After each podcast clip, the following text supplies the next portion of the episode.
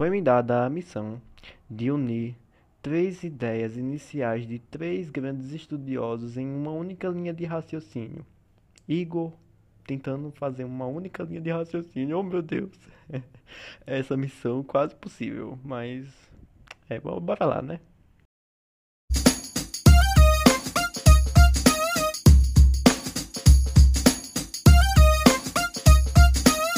Eu ainda não sei.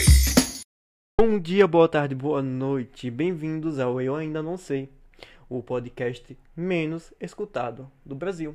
Eu sou Igor Rafael e está começando mais um episódio. O tema de hoje é escola textual.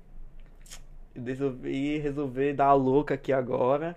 Foi me dada uma missão de elaborar uma linha única de raciocínio voltada à escola sobre, sobre as visões de três estudiosos e tantas vias que eu me perdi e agora eu tô aqui. Mas bora lá. Achando pouco que o eixo é a escola, resolvi acrescentar vocês, porque vocês também são o meu eixo. Então vamos lá, vamos todo mundo no bom, todo mundo no trenzinho da escola. Trenzinho não, é no ônibus no caso, né? No ônibus da escola, caminho da escola, bora lá, gente.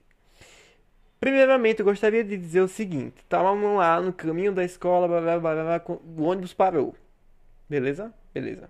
A gente olhou para o lado tem um banner enorme, cheio de imagens e escritas, divulgando, sei lá, compra a quentinha tapioca da tia Jules Cleide, tá? A foto, as informações, os valores e tudo mais. Ok, por que isso, digo, do nada, assim?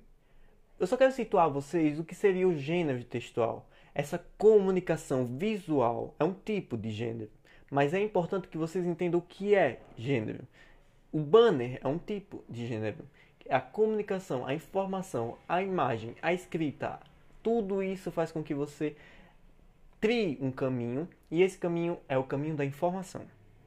Beleza? Situamos, vamos para a escola. Tá, tá, tá, Chegamos na escola, eu crio uma linha de raciocínio e convido três grandes professores e estudiosos, não sei se eles são professores, mas que eles são estudiosos, eles são, para criar uma linha única de raciocínio. Primeiro vamos começar com nada menos, nada mais, uma salva de palmas para Batim.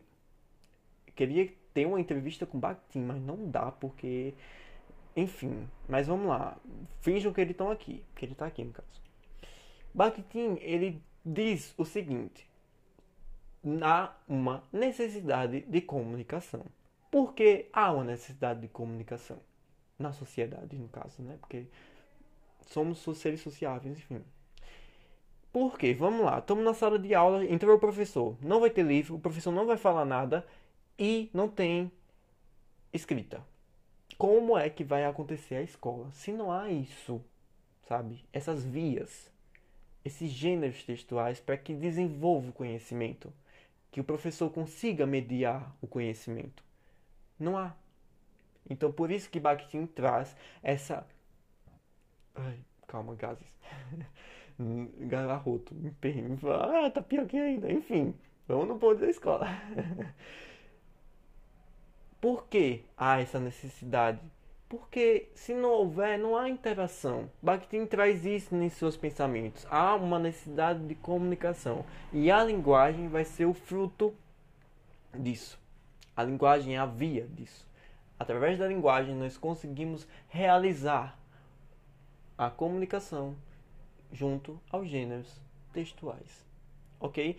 Quando eu falo gêneros textuais, para deixar bem claro, é porque gênero textual, a palavra gênero é um, um tipo, textual vem um leve peso de texto. Você pensa logo no escrito. Não, mas calma, gente. Gênero não é só escrito, não, viu? Vamos devagar aí. Vocês estão na escola do conhecimento, pelo amor de Deus. Na escola dos gêneros, pelo amor de Deus. Vamos devagar. E aí eu chamo o meu segundo convidado chamado Mar... um apelido carinhoso para Marcos Cruz. Marcos, que tá piada horrível, mas enfim. Marcos, que é um conhecimento muito interessante também. Da mesma forma que Bakhtin traz essa questão do gênero enquanto necessidade de informação, Marcus também trabalha nessa linha de raciocínio, mas não se foca só nisso. Marcus vai nos elaborar os tipos textuais.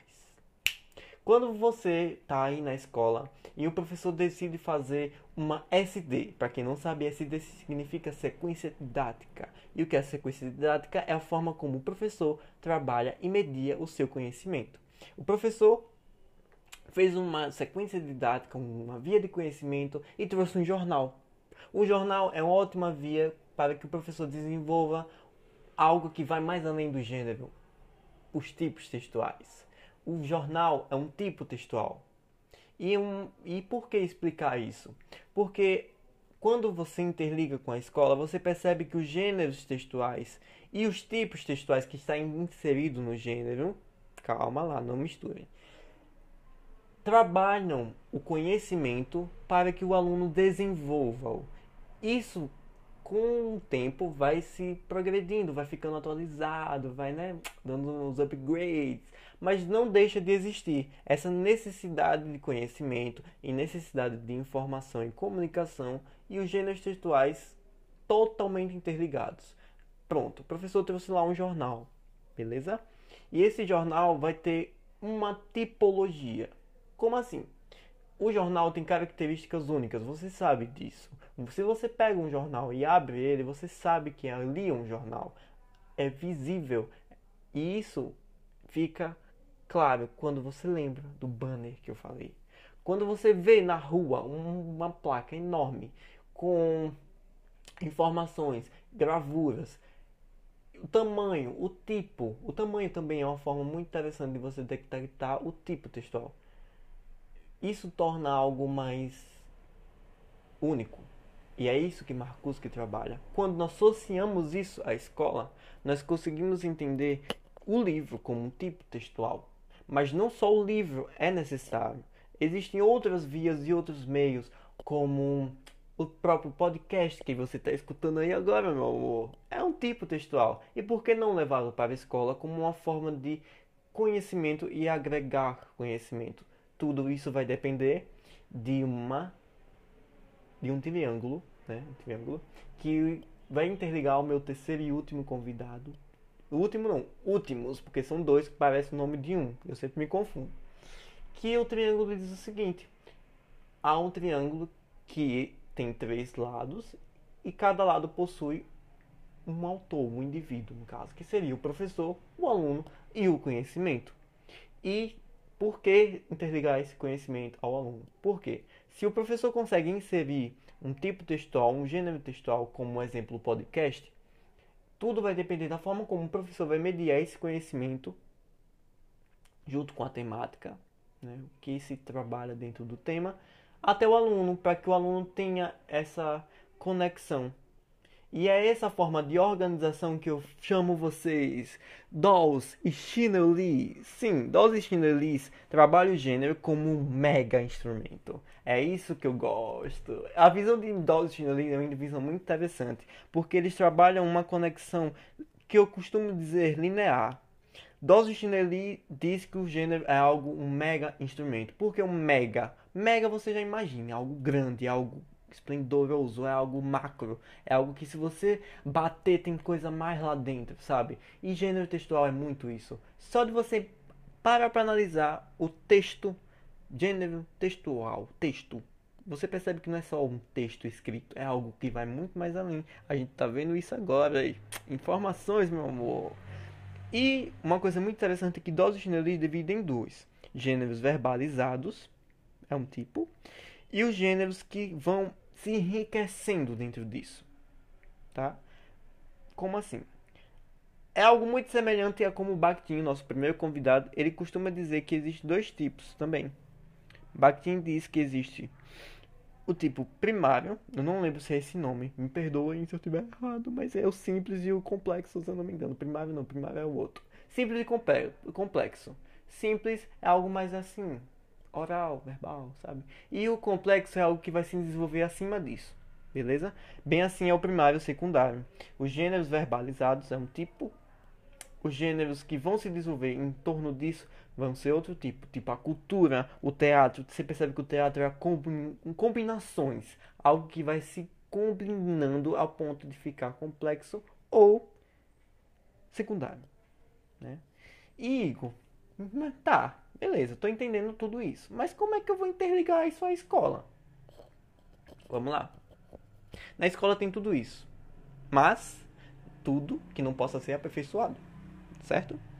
O teatro é uma forma muito interessante de comunicação por existir a questão do dialogismo, por existir a comunicação social, por ser um por encaixar dentro de uma tipologia ou um tipo textual. O teatro é um tipo textual. É um gênero que dentro do gênero há um tipo textual. Beleza? A encenação, por exemplo.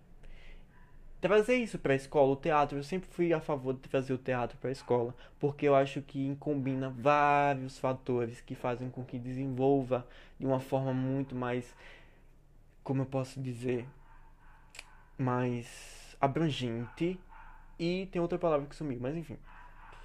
Jornal é um tipo textual, mas que também traz um discurso interessante. Banners é, a escrita em si, desenvolver a escrita. A escrita ela vai se tá se modernizando, ela tá ficando digital. Mas trazer a escrita em si, manual, é algo também muito interessante. Existe uma diferença, você sabe, né, entre a, o que é manual e o que é escrito. Por mais que sejam diferentes, são tipologias diferentes. Tô falando demais, talvez. Mas enfim. Por fim, para finalizar, para não falar muita besteira, porque eu ainda estou iniciando, minha gente, tô vamos devagar. Quando eu me tornar um professor, eu vou ter mais concretude do que eu estou falando. Mas até por fim, eu gostaria de dizer o seguinte: quando vocês associarem a escola aos gêneros textuais ou gêneros discursivos, eu gostaria que vocês observassem que barulho, tá aí acontecendo barulho. Eu gostaria que vocês observassem que eles desenvolvem comunicação independente do tipo, vão desenvolver comunicação. Beleza? E através dessa comunicação é que acontece o fator informação. Beleza? Pronto. Associada à ideia dos três, nós temos uma combinação de palavras-chave como social, como. É, me esqueci o nome da palavra, não some não! o social, o informacional, a mediação também é uma palavra-chave, porque tudo é a forma como você carrega o conhecimento. Nós sabemos que os alunos, por si só, carregam um tipo de conhecimento, que eu costumo chamar de conhecimento de vida, que cada um tem o seu. A forma como ele se desabrocha e como o professor consegue mediar ele e misturar junto com o conhecimento científico torna isso tudo mais interessante. Por fim, gostaria de dizer que conseguir unir minha linha de raciocínio. Talvez eu tenha feito. Se eu falei alguma coisa errada, eu peço perdão, porque esse podcast não tem cortes. Então fica difícil para mim ligar as linhas de raciocínio ainda. Mas eu vou aperfeiçoar isso. Beleza? E é isso, gente. Eu gostaria de dizer que o Omega gravar esse episódio, embora eu esteja nervoso, porque isso aqui é avaliativo. Não queria dizer, eu vou deixar pro final. Eu vou dizer a eles que é avaliativo pro final. Mas espero que vocês gostem. E até o próximo episódio. Um beijo. Eu nem sei quantos segundos, minutos. Isso aqui durou 13 minutos. Falei demais. Até a próxima. Fui.